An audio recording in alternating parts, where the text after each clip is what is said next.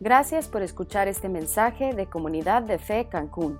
Si quieres saber más acerca de nuestra iglesia o donar a nuestros ministerios, ingresa a comunidaddefe.com.mx diagonal donativos. Vamos a terminar entonces el día de hoy con nuestro estudio del libro de Ruth. Miren, muchas personas se me han acercado para confesar que han leído Ruth muchas veces y para ellos también les había parecido que nada más era una historia de amor, que estaba muy bonita ahí entre Ruth y vos. Pero miren, la prueba de que ese no es el caso, de que no es realmente acerca de esa relación, es este último capítulo. Porque este capítulo tiene todo menos romance, ¿no? es, totalmente antirromántico. Empieza con una transacción comercial y termina con una genealogía. En, este capítulo no hay frases de se casaron y fueron felices comiendo perdices, ¿no? O sea, eh, no, la boda ni se menciona. ¿no? Mucha gente, la gente romántica lo quiere saber es cómo fue la boda y qué pasó. Fíjense, no nos dan ni siquiera una pista acerca de cómo fue su matrimonio. O sea, si les fue bien el matrimonio o no. ¿Por qué? Porque el propósito del libro va mucho más allá que, la vida de estos personajes que aquí estudiamos. ¿no? Eh, el objetivo del libro es mostrarnos el amor de Dios por una humanidad rebelde al cumplir su promesa de proveer un redentor a través de gente común y corriente como tú y como yo. Por eso la palabra redimir, comprar, eh, adquirir aparece 17 veces en el capítulo 4, porque la idea de la redención es la idea central de este libro y del capítulo 4 en particular. Para los que no estuvieron por aquí la semana pasada, redimir significa liberar mediante el pago de un rescate. ¿Ok? Em, hemos analizado cómo toda la historia de este libro gira alrededor de, dos conceptos. vimos la semana pasada cómo si una familia en Israel caía en desgracia, ellos podían vender su tierra, entre comillas, porque en realidad lo que estaban haciendo era arrendarla, o sea, vender los derechos de producción hasta el jubileo, en donde toda tierra regresaba a poder de los dueños originales. Para, para ayudarle a las familias en desgracia, existió una ley que le permitía a un familiar cercano comprar la tierra para devolvérsela al familiar pobre que había caído en desgracia, y, esa figura se llamaba un redentor, liberaba la tierra a través de un pago.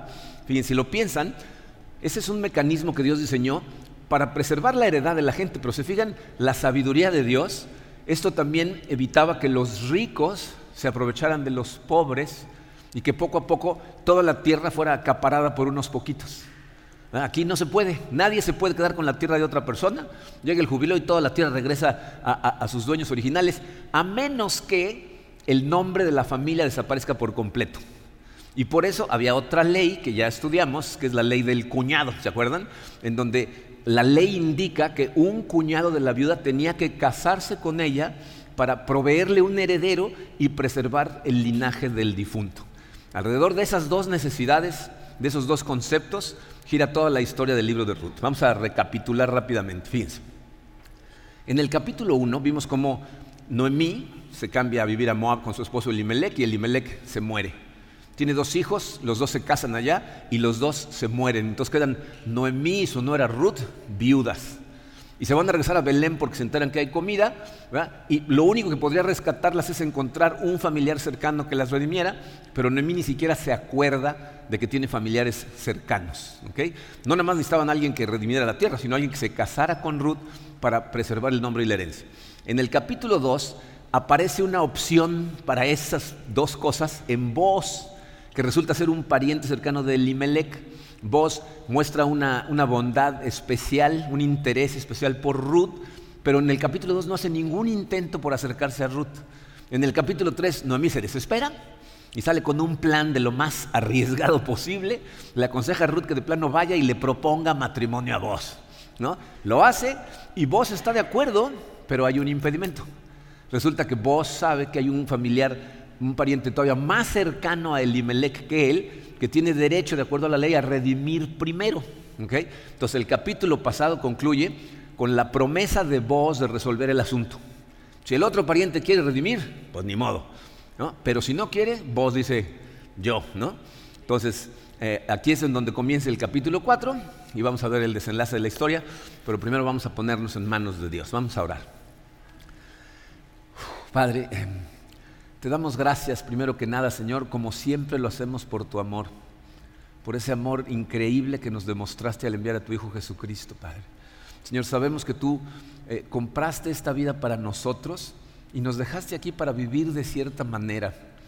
Y estudiar eh, eh, libros como este que hemos estado estudiando, Señor, nos enseñan muchísimo acerca de esa vida que tú esperas de nosotros, de lo que esperas que hagamos hacia otros, de la manera en que quieres que vivamos en, nuestras familias.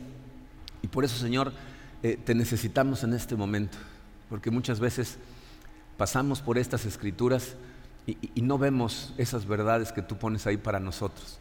Te pido, Señor, que nos abras los ojos, que nos dejes ver cada una de esas ideas que tú dejaste plasmadas para nosotros y que verdaderamente nos entreguemos a vivir para ti y para tu gloria, comprendiendo todo esto que nos vas a enseñar el día de hoy. Nos ponemos en tus manos, Señor, en el poderoso nombre de tu Hijo Jesucristo. Amén. Bien. El capítulo inicia con lo que parece una transacción comercial común y corriente, pero como vamos a ver, siempre es Dios entretejiendo hilos para proveer a un redentor. Por eso el número uno en su programa dice la provisión de un redentor. Eh, el versículo número uno dice, eh, Vos subió a la puerta de la ciudad y se sentó allí. Miren, les explico.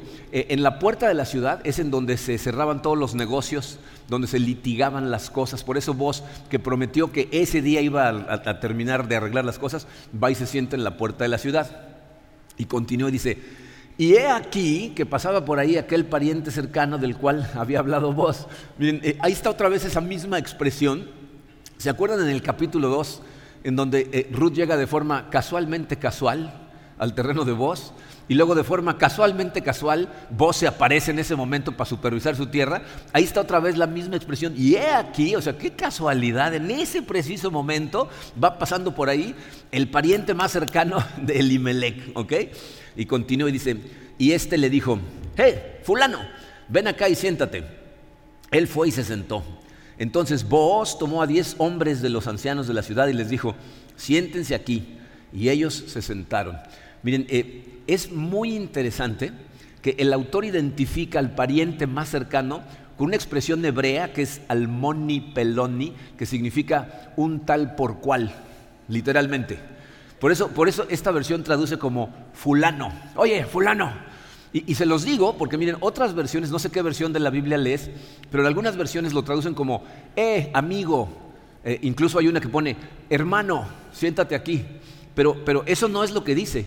O sea, a propósito el autor le dice fulano, como que no quiere que el nombre de este individuo quede registrado en la historia. Y ahorita más adelante vamos a ver por qué. ¿ok? Pero bueno, dice, eh, fulano, necesito hablar contigo, ¿no? Versículo 3. Entonces dijo al pariente cercano, Noemí, que ha vuelto de los campos de Moab, vende la parte del campo que tuvo nuestro hermano Elimelech. Yo pensé hacértelo saber y decirte que la adquieras en presencia de los que están sentados aquí y en presencia de los ancianos de mi pueblo. Si quieres redimir, redime. Si no quieres redimir, decláramelo para que yo lo sepa, porque no hay otro que pueda redimir excepto tú y yo después de ti. Y él respondió, yo redimiré. Miren, Ah, no, o sea, no sabemos si esta fue una estrategia de voz, pero se dan cuenta que no menciona Ruth. Eh, dice, hay un negocito de un terreno que a lo mejor te interesa, ¿no? Si quieres redimirlo, redímelo, tú tienes primero el derecho, pero si no, dime, porque yo sí lo quiero. Y miren, la verdad es que este individuo, para este individuo, comprar el terreno es un negociazo. ¿Por qué? Porque Noemí no tiene herederos. Entonces, si él redime ese terreno, cuando, venga el jubileo, si Noemí no tiene heredero, se le regresa a él, se le, regresa al, que redimió. Entonces, para horror de todos los lectores, dice, yo redimiré, ¿no? Y entonces vos se saca el as de la manga, ¿no? Y le dice, nada más que hay un asuntito, el terreno viene con Moabita incluida. El versículo 5 dice, entonces vos dijo, el mismo día que adquieras el campo de manos de Noemí, deberás también adquirir a Ruth la Moabita, mujer del difunto, para restaurar el nombre del difunto a su heredad. ¿Se dan cuenta cómo vos, para él, lo más importante siempre es conservar el nombre de Elimelech, conservar el nombre del difunto en, en, los registros del pueblo? O sea, lo que le está diciendo es, necesitamos darle un heredero al difunto para que la propiedad termine en sus manos. Y entonces al individuo, a fulano, ya no le interesa tanto. ¿no? Fíjense en el versículo 6. Entonces el pariente cercano respondió, no puedo redimir para mí. Ese es el ejemplo clásico de una persona que dice, no puedo cuando en realidad no quiero. Porque puede perfectamente, pero ya no le parece. Vamos a ver por qué dice, no sea que perjudique mi propia heredad. Redime tú para ti lo que yo debería de redimir, porque yo no puedo redimirlo. O sea, cuando vos mete a Ruth a la ecuación, fíjense, Ruth es una vida, acuerdan, joven, guapa, que todavía puede tener hijos. Entonces al fulano ya no le conviene la compra, ya no es buena inversión, porque si Ruth tiene un hijo, se va a convertir en el heredero legal de, Malón y de Elimelech. Y cuando llegue el jubileo, el terreno regresa a manos de Noemí a través de el hijo que tenga Ruth, ¿no? Entonces, aquí nos damos cuenta, es como este fulano no está pensando como, como un miembro de la comunidad del pacto, en donde la gente debe de sacrificarse por el beneficio de otros redimiendo sus terrenos. O sea, el, concepto estaba creado para ayudar a la gente. ¿no? sacrificando algo que perdía el, el, redentor. ¿no? E, este está pensando como un hombre de negocios, frío y calculador, en si es un buen negocio o no. Porque aparte, pues, digo, si se, casa él con, Ruth y tiene hijos, a lo mejor incluso hasta su heredad se tiene que repartir entre los hijos de Ruth.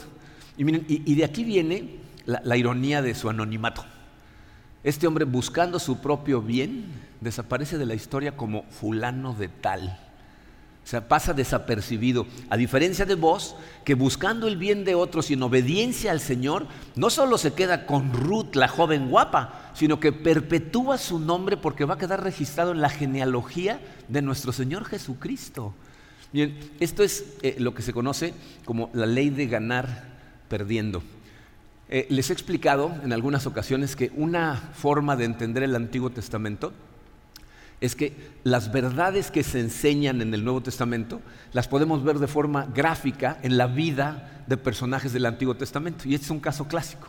Fíjense, Jesucristo, pueden leer esto en Mateo 16, 25 en la pantalla, dice, porque todo el que quiera salvar su vida, la perderá. Y todo el que pierda su vida por causa de mí, la hallará.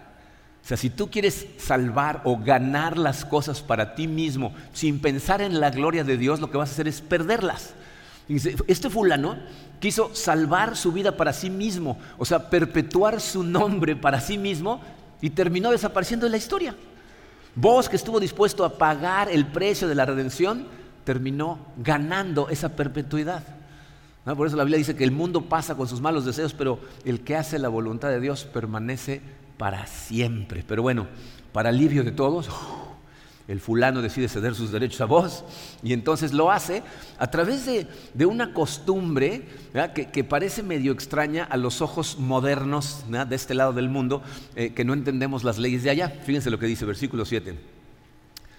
Había desde antaño la costumbre en Israel, tocante a la redención y las transacciones, eh, que para dar vigencia a cualquier asunto uno se quitaba la sandalia y la daba al otro y esto servía de testimonio en Israel. Y el pariente redentor dijo a vos, adquiérelo tú, y luego se quitó la sandalia. Miren, eh, esa costumbre, piensan muchos comentaristas, que se deriva de una promesa que le hace Dios a su pueblo en Deuteronomio 11, en donde les da la tierra prometida, le dice, todo lo que pise la planta de tu pie es tuyo. ¿Ok? Esa es una promesa que le hace al pueblo de Israel en la tierra prometida. No es una promesa universal. Hay mucha gente que ve estas cosas en la Biblia y luego las quiere aplicar para sí mismo en, nuestra cultura, ¿no? Entonces ven un coche, se quitan el zapato, le ponen el pie y dicen, Dios me va a dar este coche, ¿no? Eh, eh, no funciona de esa manera. Esta promesa fue dada específicamente eh, en relación a la tierra prometida y el pueblo de Israel. Entonces lo que está pasando ahí es que cuando este individuo le entrega el calzado al otro, lo que está haciendo es cederle el derecho de pisar la tierra como si fuera su propiedad. Entonces, tiene sentido dentro del contexto de las leyes de Israel. Así que vos acaba de adquirir los derechos no solo de la tierra, sino de la mano de Ruth, de, casarse con Ruth. Y inmediatamente quiere que conste en el acta, ¿no? Entonces, fíjense lo que continúa. Versículo 9. Dice, entonces vos dijo a los ancianos y a todo el pueblo, ustedes son testigos hoy de que adquiero de mano de Noemí todas las cosas que pertenecieron a Elimelech y todo lo de Kelión y Malón, y de que también adquiero para que sea mi mujer a Ruth la Moabita, que fuera mujer de Malón. Fíjense, apenas nos enteramos aquí, que Ruth estaba casada con Malón, no nos habían dicho quién, de los dos hermanos. Dice, para restaurar el nombre del difunto a su heredad, a fin de que el nombre del difunto no se borre de entre sus hermanos ni de la puerta de su ciudad. Ustedes son testigos hoy. Fíjense el contraste entre vos y el fulano. O sea, vos está dispuesto a pagar el precio que fuera necesario, pero específicamente para perpetuar el nombre de otras personas, de Malón y de Elimelech. Y si vos llega a tener un hijo con Ruth, legalmente ese hijo es de Malón, no de él. Va a llevar el nombre de Malón. Dice, por eso vos es considerado como un tipo de Jesús. Eh, eh, eh, el, concepto teológico tipo es cuando una figura del Antiguo Testamento se asemeja a un personaje del Nuevo Testamento. Entonces aquí vos está mostrando ser un tipo de Jesús porque nuestro Señor Jesucristo también estuvo dispuesto a pagar el precio que fuera necesario para redimir a su pueblo. Obviamente la gran diferencia es que vos no tuvo que morir para obtener a esa esposa y Jesucristo sí dio su vida y su sangre para comprar la nuestra. Ahora, eso no minimiza el amor redentor de vos, lo coloca en un lugar de, alta importancia. ¿Por qué? Porque refleja, aunque sea de forma imperfecta, el amor redentor que Cristo mostró por su iglesia. Al final vamos a hablar un poquito más de esto, pero vámonos al segundo encabezado. Esto nos lleva de la mano aquí el significado de este acto redentor. Fíjense, la, ceremonia esta de compra termina con unas palabras de bendición por parte de los testigos.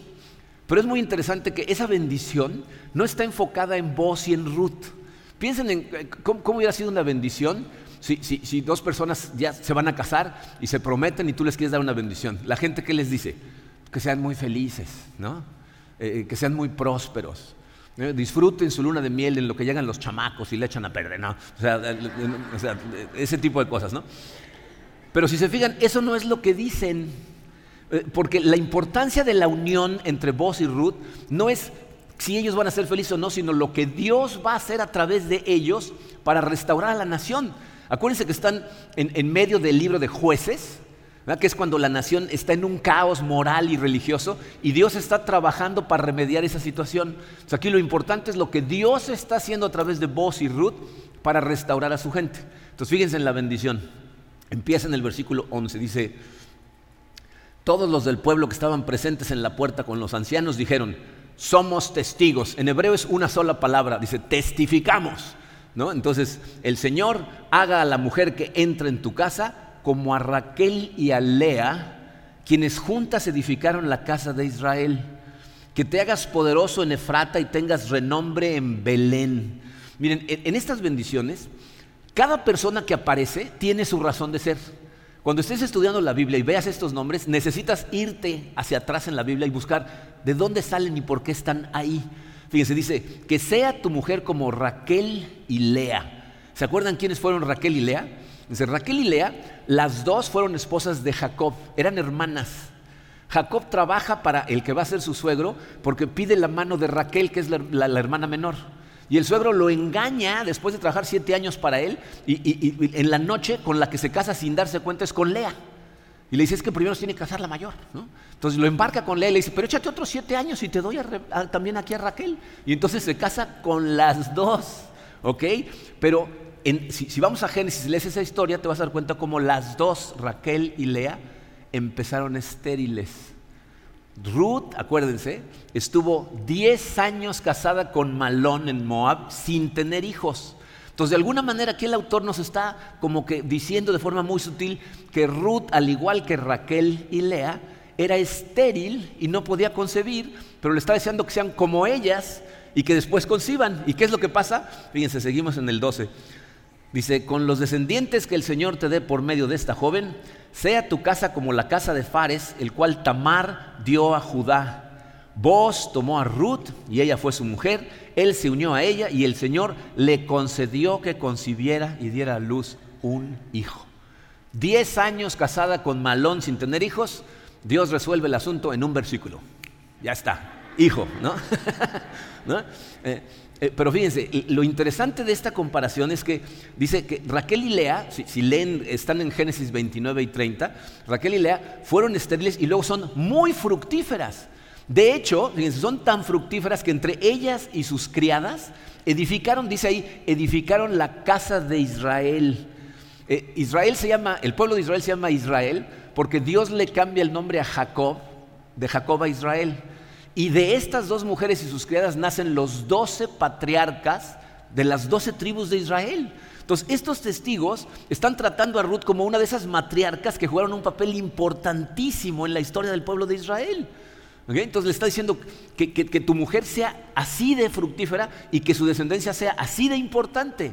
Pero, pero se fijaron que también hablaron ahí de Fares, hijo de Tamar. Yo no sé si ustedes han leído la historia de estos dos, pero tú te preguntas, ¿qué hace Fares ahí? ¿No? ¿Por qué saca esta historia a, colación? Miren, esta historia de, Fares y Tamar es muy importante en el contexto en el que lo estamos leyendo, porque Tamar es otra viuda a la que se le negó el cumplimiento de la ley del cuñado de la ley del levirato. Dice, ¿quién, quién, es Tamar? Eh, uno de los doce patriarcas se llamó Judá. Judá tiene tres hijos. Su hijo mayor se llama Er. Er se, va de la tierra prometida a Canaán y se casa con una cananea que se llama Tamar, pero no tiene hijos. Y entonces se muere Er. Entonces la ley del cuñado dice que su siguiente hermano, que se llamaba Onán, tenía que casarse con Tamar. Entonces Judá ahí respeta la ley del levirato y casa a Onán con Tamar, pero Onán es un hombre que, como el fulano de tal, no tiene intención de darle un hijo eh, a, Tamar porque el hijo sería de Er, no de él. Y entonces se casa con ella, pero se las ingenia para nunca embarazarla. Y entonces Dios se molesta con él y Onán se muere. Judá tiene un tercer hijo, pero que está muy joven, no está en edad de casarse. Y entonces Judá le dice a Tamar, regrésate a la casa de tus padres y cuando esté en edad este chamaco te aviso. Pero llega a edad de casarse y Tamar se entera que ya no le avisan. Judá tiene miedo, dice, no, ya se murió, ya se murió Nan, se me hace que esta es la viuda negra, no, no, voy a casar. y entonces no quiere casar a su hijo menor con Tamar, que va contra la ley. Y entonces lo que Tamar hace es lo engaña, se disfraza de prostituta y tiene relaciones sexuales con Judá. Y entonces le da un hijo que es Fares. ¿Ok? Y me dice, no nos venimos a enterar hasta este momento que Fares es un ancestro de vos. Es el tatarabuelo de vos. ¿Ok? Entonces fíjense lo que esto nos muestra. Por un lado, esto otra vez viene a resaltar lo recto que es vos. Que a diferencia de Onán y Judá, él abraza voluntariamente el levirato al tomar a Ruth como su esposa. Estos, testigos se ve como que son conscientes de, la importancia de la escena que están presenciando, porque vos está actuando verdaderamente como un hombre de fe. Piensen en lo que está haciendo vos. Se está casando con una viuda moabita que por lo que él sabe es estéril, pero se está casando para darle un heredero a, a, Elimelech. Entonces está, está casándose poniendo su fe en que Dios va a actuar y esta mujer va a poder tener un bebé. ¿Mm? Miren, eh, eh, estas palabras de, bendición deberían de recordarnos a nosotros que nuestras vidas y nuestros incluso matrimonios encuentran su propósito y su significado en cosas que son más trascendentes que nuestra felicidad. O sea, aquí vos no está pensando en si va a ser feliz o no va a ser feliz, está pensando en el reino de Dios. O sea, esta historia no es acerca de Ruth, no es acerca de vos, no es acerca de ti, tu matrimonio no es acerca de ti, tu esposa o de tu esposo, es, acerca de el establecimiento y expansión del reino de Dios, como en un ratito vamos a ver. Entonces, por un lado vemos cómo vos realmente es un hombre recto. Por el otro, fíjense, nos enteramos que Fares es el hijo de Judá, a través del cual va a llegar la línea mesiánica a David. O sea, lo, lo que le están diciendo es que tu casa sea como la de Fares. Están diciéndole, quiere el Señor en su providencia que tu familia sea elegida para que a través de ella venga la línea del verdadero redentor que vendrá en el futuro. Esto es lo que fulano de tal no pudo ver. Estaba tan preocupado por su propio reino, por su propio nombre, por su propia heredad, y termina desapareciendo totalmente como alguien irrelevante en la historia. Y por eso el Espíritu Santo no consideró que fulano era digno de que su nombre quedara registrado en la historia. en cambio Dios va a ser famosísimo a vos, mucho más de lo que él se hubiera podido imaginar. Pero bueno, Después de las bendiciones de, estos testigos y de que nace el bebé, ahora las mujeres de Belén le van a dar una bendición que igual que la bendición de aquellos se va a convertir en profecía. Fíjense, versículo 14. Entonces las mujeres decían a Noemí, alabado sea el Señor que hizo que no te faltara hoy un pariente redentor, que su nombre sea celebrado en Israel. Él restaurará tu vida y sustentará tu vejez, porque tu nuera, que te ama y te es mejor que siete hijos, lo ha dado a luz. Fíjense, los testigos habían pedido que vos fuera famoso en Belén. Ahora estas mujeres están pidiendo que el niño que, que nació sea célebre en todo Israel. Es estas mujeres son las mismas mujeres que cuando, cuando Noemí regresó, ¿se acuerdan en el capítulo 1? Se ponen a murmurar. Mira, eso es Noemí, ¿qué le pasó? Parece que le atropelló un camión, mira nada más, o sea, que se ve de la patada, ¿no? Y ella les dice, ya no me llamen Noemí, llámenme Mara, ¿no? Ya no me llamen dulce, sino amarga, porque el Todopoderoso me ha amargado la existencia. Esas mujeres desaparecen después del capítulo 1 y aparecen en el 4 cuando Noemí ya tiene al bebé en brazos. Y se fijaron cómo se refirieron al niño. Le llamaron al niño redentor. Resulta que el redentor no es vos, es el niño. Fíjense, vamos a releer el versículo 14 y fíjense de quién está hablando. Dice, alabado sea el Señor que hizo que no te faltara hoy un pariente redentor, que sea su nombre célebre en Israel. Él restaurará tu vida y sustentará tu vejez porque tu nuera que te ama y te es mejor que siete hijos, lo ha dado a luz. ¿A quién dio a luz? Al niño. Entonces, el niño es el redentor. ¿Y saben que es una cosa muy interesante? Este es el único caso en el Antiguo Testamento en donde se refieren utilizando la palabra redentor a un niño.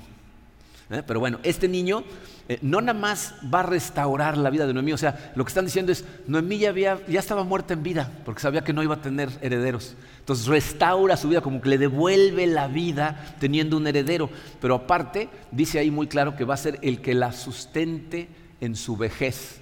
Yo creo que aquí el autor nos está recordando otra vez que vos es un hombre mayor y el que va a terminar sosteniendo a la familia va a ser Obed, el niño que acaba de nacer. Entonces fíjense cómo el amor de Ruth por su suegra se concreta con el nacimiento del niño. Para los, israelitas, el nacimiento de un hombre, de un varón, era muy importante porque el linaje se pasaba de hombre a hombre. Y para ellos el, el número siete era considerado el número de la perfección. Entonces fijaron cómo le dicen, oye, qué amor el de tu nuera que vale más que siete hijos. Se le está diciendo, tu nuera vale su peso en oro, ¿no? Y miren cómo reacciona Noemí. Versículo 16. Noemí tomó al niño, lo puso en su seno y fue su ama. O sea, fue su nodriza. En otras palabras, lo que nos están diciendo es, ella lo tomó como si fuera su propio hijo y lo va a criar ella. ¿Se dan cuenta de, de lo que está pasando? Ruth ha decidido vivir para un propósito más trascendente que ella misma. Y por eso su nombre va a ser recordado también para siempre, no nada más en la historia de Ruth, sino en la genealogía de Jesucristo. Acuérdense que había otra nuera, ¿se acuerdan? En el capítulo 1 eran dos, pero Orfa decide quedarse en Moab y ella, igual que fulano, desaparecen de la historia. Ruth le da un heredero a Noemí, y, la importancia de ese bebé va a trascender a todos los personajes de esta historia y va a ser verdaderamente famoso en todo Israel. ¿Por qué? Nos lo dice el versículo 17. Dice, y las vecinas le dieron nombre diciendo, un hijo le ha nacido a Noemí. ¿Se fijan? O sea, el niño es de Noemí. Dice, un, un hijo le ha nacido a Noemí y le pusieron por nombre Obed, que significa siervo, ¿va? siervo de Dios, ¿va? que va a sustentar a su familia. Y dice, él fue el padre de Isaí padre de David. Por eso va a ser tan famoso. ¿no? Van a tener que pasar muchos años antes de que fuera evidente la importancia de este niño en la historia de la redención. Miren, está clarísimo que este libro se escribió muchos años después de la historia, porque ninguno de estos personajes del libro van a ser testigos de, lo que este niño iba a ser, ¿no? el abuelo del rey más importante en la historia de Israel. Y no nada más por, ser un rey importante, sino porque Dios le hace una promesa al rey David en 2 de Samuel 7 y le dice, tu dinastía no tendrá fin. Es otra de las promesas importantísimas en la Biblia. Y esto nos lleva a la tercera parte que es la esperanza futura de redención. El libro concluye de, pues de una manera muy diferente a como terminan las historias de amor. ¿no? Termina con una genealogía. Fíjense, versículos 18 al 22. Dice, esta es la historia de los descendientes de Fares. Fares engendró a Hezrón, Hezrón engendró a Aram, Aram engendró a Aminadab, Aminadab engendró a Naxón, Naxón engendró a Salmón, ¿se acuerdan? Con nombre de pescado. Salmón engendró a Boaz, Boaz engendró a Obed, Obed engendró a Isaí, e Isaí engendró a David. Qué romántico final, ¿no? Pero miren, ¿saben cuál es la realidad? Este pasaje que vamos a leer es la parte más extraordinaria de todo el libro de Ruth, porque lo que el autor está haciendo es trazar la genealogía de David partiendo de Fares, el hijo de Tamar. Entonces, esto nos explica, por ejemplo, uno de los enigmas de Génesis. ¿No? Cuando, estudias Génesis, no cuando lo lees, porque cuando lo lees muchas veces no te das cuenta, pero cuando lo estudias hay cosas que saltan, que dices, ¿esto qué hace aquí? Fíjense, si tú vas a, a Génesis 37, en Génesis 37 nos cuentan la historia de José. José es un personaje importantísimo en la historia del pueblo de Israel porque es eh, uno de los hijos de Jacob que es vendido como esclavo a Egipto y después sube al poder en Egipto y salva a la familia de morirse de hambre, se los lleva a Egipto, en donde aunque después los esclavizan, la protección de Egipto permite que el pueblo de Israel llegue a ser de millones de personas, pasan de ser 70 a más de 2 millones en 350, 400 años. Entonces, el, el papel de José es importantísimo, pero la historia de José dura dos capítulos pero no son el 37 y el 38. Cuando termina el 37, eh, Moisés, que es el autor de Génesis, interrumpe la historia de José y mete ahí la historia de Judá y Tamar. Y después en el, 39 continúa con la historia de José. Entonces cuando, cuando tú lo ves eso, dices, ¿y esta historia qué hace ahí? O sea, ¿para qué nos cuentan este asunto de Tamar? ¿Saben qué es lo que pasa? Fares desaparece de la Biblia por completo después de Génesis y no reaparece hasta Ruth. No es hasta Ruth que nos damos cuenta que la historia de Tamar está ahí por una simple y sencilla razón, porque el Mesías no iba a venir de la tribu de José, aunque era el más piadoso de los hijos de Jacob, la línea es Judá a través de Fares, y apenas nos enteramos en este momento. Miren, la razón por la que encontramos tantas genealogías en la Biblia es porque Dios quiere que seas consciente de que su promesa de enviar a un redentor se fue desarrollando a través de la historia, a través de gente real, gente rastreable, gente que puedes encontrar dentro y fuera de la Biblia, que eran gente común y corriente como tú y como yo. Él había revelado que el Mesías iba a venir de la tribu de Judá, pero no había dicho de qué familia. Y no es hasta que llegamos a Ruth que nos enteramos que la línea directa va de Judá a David a través de Fares y de Boaz. ¿Se acuerdan cómo termina el libro de jueces? El libro de jueces termina diciendo, en esa época no había rey en Israel y todo era un caos. Entonces, ¿qué está haciendo Dios a través de lo que pasa en Ruth? Está proveyendo a ese rey en David.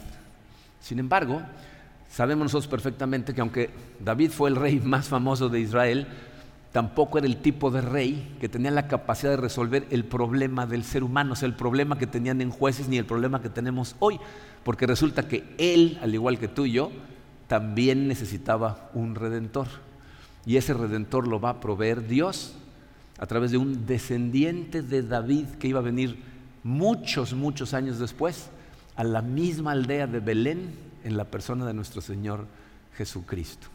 Entonces vamos a ver qué lecciones aprendemos de este último capítulo y del libro en general.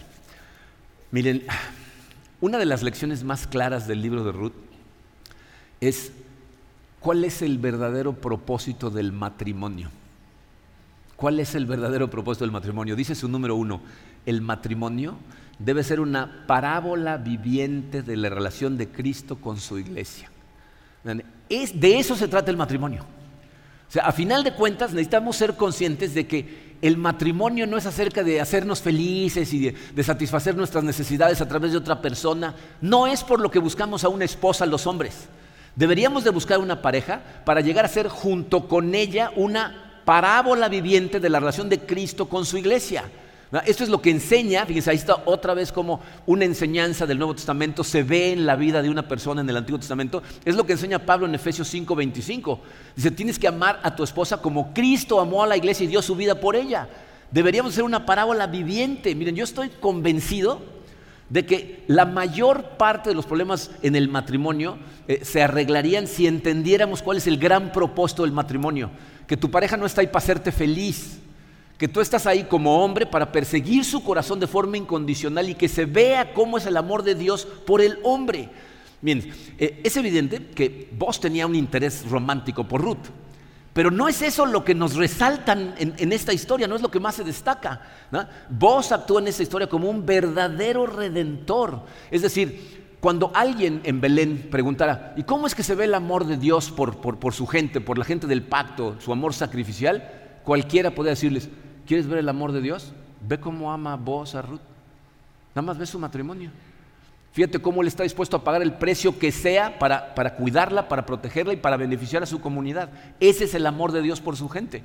Entonces la pregunta que tú te tienes que hacer es, ¿eso es lo que ve la gente en mi matrimonio cuando lo ven? Si te conocen bien, si son gente que interactúa contigo en cortito, porque es bien fácil pretender cuando nada más vemos a la gente una hora a la semana. Pero la gente que hace la vida contigo, cuando ve cómo te relacionas con tu pareja, ¿eso es lo que ve? Amor sacrificial eso es lo que debería de ser. Ese es el propósito del matrimonio. La segunda lección la aprendemos de lo que le sucede a fulano de tal, ¿no?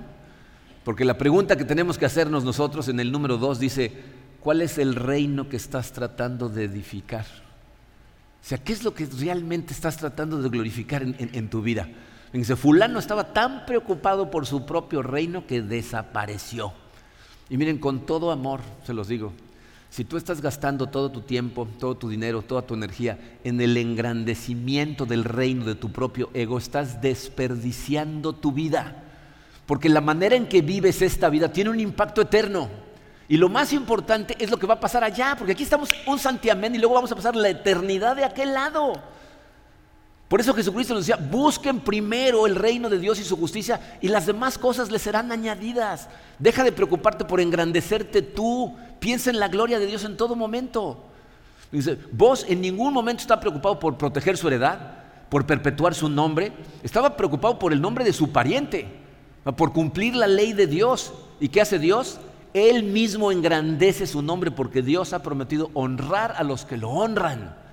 Y eso es lo que tenemos que aprender nosotros. ¿Qué reino estás tratando de glorificar y de edificar?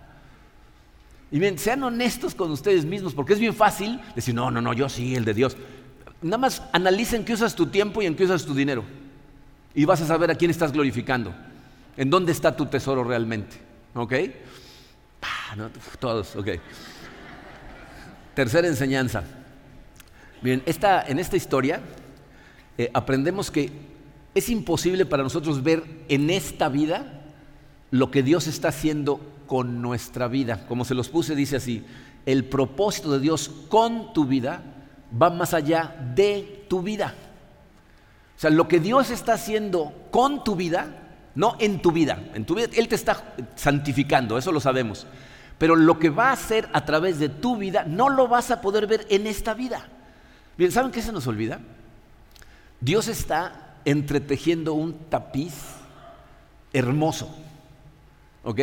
Pero nosotros nada más podemos ver ese tapiz por la parte de atrás, porque estamos de este lado, no, estamos en el cielo, estamos en, en, la tierra. Entonces vemos el tapiz por la parte de atrás y aparte vemos un pedacito, porque nada más vemos un pedacitito que alcanzamos a ver nosotros. ¿Han visto la parte de atrás de un tapiz? Les vamos a mostrar uno. Así se ve la parte de atrás de un tapiz. Eso es lo que tú y yo vemos. Vemos un enredadijo de colores, de dolor, de, tribulaciones, de alegría, de, lágrimas, de pérdidas, de, un montón de cosas, pero las vemos así y no entendemos. Un día vamos a llegar al cielo y lo vamos a ver por frente y entonces se va a ver de otra manera. Muéstranos, Rodo. Ese es un tapiz de frente. El otro es un tapiz de atrás. Cuando lleguemos al cielo, de repente vas a ver el tapiz que Dios ha venido entretejiendo a través de todos los siglos de la historia. ¿Y sabes qué va a pasar? Se te va a caer la baba. Vas a decir, ah, ¿eso es lo que estaba haciendo? Eso es lo que estaba haciendo en mi vida y, con el dolor de la gente que amo y, con mis hijos. Eso estaba haciendo. Y vas a decir, wow. Ah, ¿Y saben cuál es la pregunta que nos tenemos que hacer? Si sabemos que un día vamos a llegar ahí y vamos a decir, wow, ¿por qué no podemos decir ese wow hoy por fe? En decir, tú eres bueno, no sé qué es lo que estás haciendo, no lo entiendo, pero confío en ti. Wow. Y seguir adelante por fe. Eso es lo que deberíamos de hacer. Eso es lo que estas historias nos enseñan. Fíjense, ahí, ahí vemos cómo todas las cosas que les pasan están trabajando para que Dios nos provea de, un redentor. Y ese es el, el, último punto que tengo aquí para ustedes. El número cuatro dice, ¿ya aceptaste la redención que Dios proveyó en Jesús para ti? ¿Ya aceptaste a ese redentor que Dios viene trabajando desde el principio de los tiempos, entretejiendo el tapiz para proveértelo a ti? Miren, eh, este mensaje lo pude haber titulado El Redentor escondido en Ruth. ¿no? Y preguntarles al final si ya encontraron al Redentor que está escondido en el libro. Pero decidí titularlo El Evangelio de acuerdo a Ruth, eh, de la misma manera que lo, tituló un pastor en República Dominicana que se llama Suguel Michelén, a quien estoy en deuda por sus estudios en cuanto a Ruth. Pero quiero que entiendan por qué ese título, por, por qué el Evangelio de acuerdo a Ruth. Bien, a lo mejor no es muy notorio, porque la gente tiene el mal hábito de saltarse las genealogías. Pero si, si observas detenidamente, te vas a dar cuenta, fíjate, que el libro de Ruth termina de la misma manera que empieza el Evangelio de Mateo. De hecho, podrían estar conectados. Entonces, el libro de Ruth podría llamarse el Evangelio de acuerdo a Ruth y luego el Evangelio de acuerdo a Mateo, porque los dos están persiguiendo el mismo objetivo, revelar al verdadero redentor. Miren, Mateo empieza su Evangelio de una manera honestamente muy extraña, ¿no? Porque imagínate si a ti alguien te, preguntara, oye, explícame esto del cristianismo, ¿no? Háblame de ese Jesús. Eso es lo que los evangelistas hicieron. Escribieron sus evangelios para explicarle a la gente acerca de Jesús. Pero imagínate que yo te preguntara a ti, explícame el cristianismo y tú me dijeras, ah, te lo explico, mira, Abraham tuvo a Isaac, Isaac tuvo a Jacob, Jacob tuvo a Judá, Judá tuvo a Faré. Es, está medio extraño, ¿verdad? Eh, de hecho, por eso mucha gente, cuando leen Mateo, empiezan en el versículo 18 porque ahí está el nacimiento de Jesús. Pero así no empieza. Empieza con una lista de nombres y tiene su razón de ser. Fíjense, vean en la pantalla Mateo 1.1. Así empieza el Evangelio de Mateo. Dice, libro de la genealogía de Jesucristo, hijo de David, hijo de Abraham. ¿Sabes qué está diciendo ahí Mateo? En, Jesús se cumplen las promesas que Dios le hizo a Abraham y a David. ¿Qué le prometió a Abraham? A través de ti voy a bendecir a todas las familias de la tierra. A David, ¿qué le prometió? Voy a sentar en tu trono a un rey cuyo reinado no tendrá fin. Entonces Mateo está tratando de probarnos a nosotros que Jesús es esa descendencia de Abraham, que Jesús es ese rey descendiente de David, y quiere que entiendas que, todas esas cosas están ahí de forma muy clarita para que veas realmente quién es Jesucristo. Miren, les voy a leer los, los siguientes del 2 al 6 de Mateo 1, eh, es una genealogía y les voy a sugerir que no se concentren en todos los nombres. Porque luego la gente al final me dice, no es que eran demasiados nombres, no trates de memorizarte los nombres. quiero que pongas atención a tres nombres. Yo te voy a decir cuáles. Ahí van, fíjense. Mateo 1, versículos 2 al 6. Dice, Abraham fue padre de Isaac, Isaac de Jacob y Jacob de Judá y de sus hermanos. Judá fue padre de Fares y de Sara, cuya madre fue Tamar. Acuérdate de ese, Tamar. Fares fue padre de Esrom y Esrom de Aram. Aram fue padre de Aminadab, Aminadab de Naasón y Naasón de Salmón. Tiene nombre de pescado, ¿se acuerdan? Salmón fue padre de Booz, cuya madre fue Raab. Acuérdense de ese otro Tamar, Raab. Booz fue padre de Obed, cuya madre fue Ruth. Ese es el tercer nombre. Y Obed fue padre de Isaí, Isaí fue padre del rey David. Si sigues leyendo después del versículo 6, se va a seguir hasta llegar a Jesucristo. Entonces, si te das cuenta, Mateo empieza exactamente de la misma forma en que Ruth termina, con una sola diferencia. Mateo incluye en la genealogía los nombres de Tamar, Raab y Ruth. Y esto es importantísimo. Miren, para empezar, en las genealogías israelitas, si se fijan, casi no aparecen mujeres nunca. No nos dicen quiénes son las mamás, pero en este caso se aseguran de decirnos quiénes son. ¿Saben por qué? Porque Tamar y Raab son cananeas. De hecho, Raab era una prostituta de Jericó y Ruth era una moabita. En otras palabras, era necesario que por las venas humanas de Jesucristo corriera sangre cananea y moabita para que e, e, en el cumplimiento de su promesa nosotros entendiéramos que verdaderamente la promesa de bendecir a todas las familias de la tierra. ahí entendemos cómo todas las tragedias que sufrió Noemí, la muerte de su esposo, la muerte de sus hijos, el regreso devastador, eh, eh, Tamar, el rechazo de su familia, el expulsarla de la tierra en donde estaba. No, tenemos idea de las cosas que vivió Raab para que la llevaran a, a, vivir una vida de prostitución en Jericó.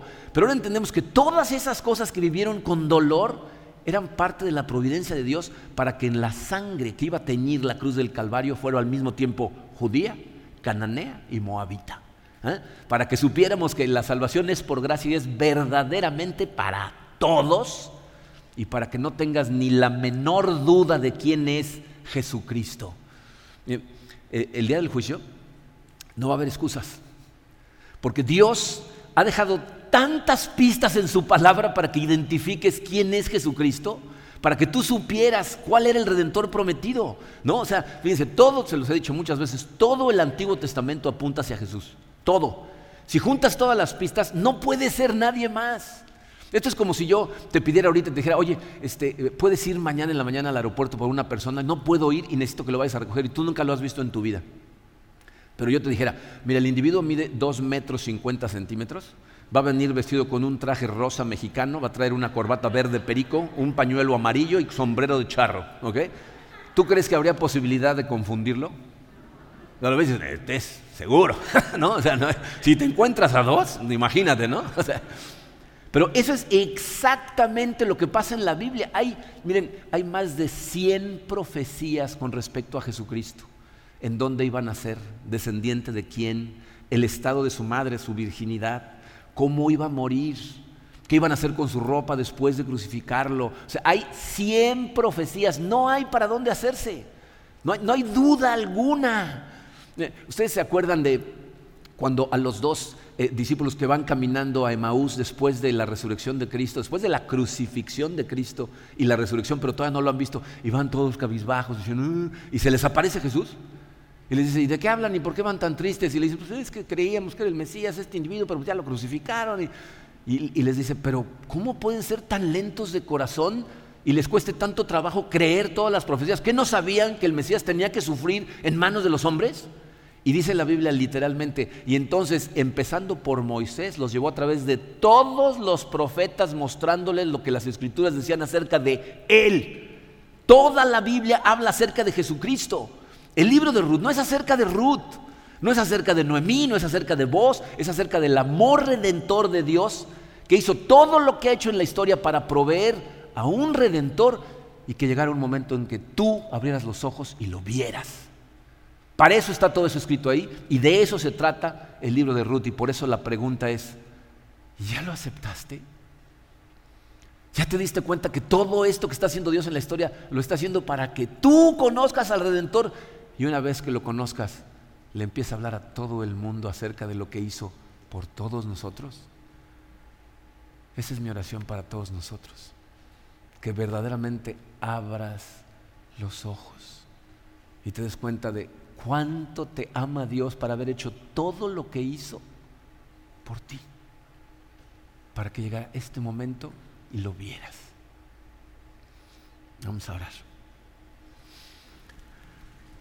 Padre, eh, gracias Señor por haber puesto este libro en tu palabra. Habría tantas cosas que no entenderíamos, tantas cosas que quedarían en el aire, tantas lecciones que nos das en él, Padre.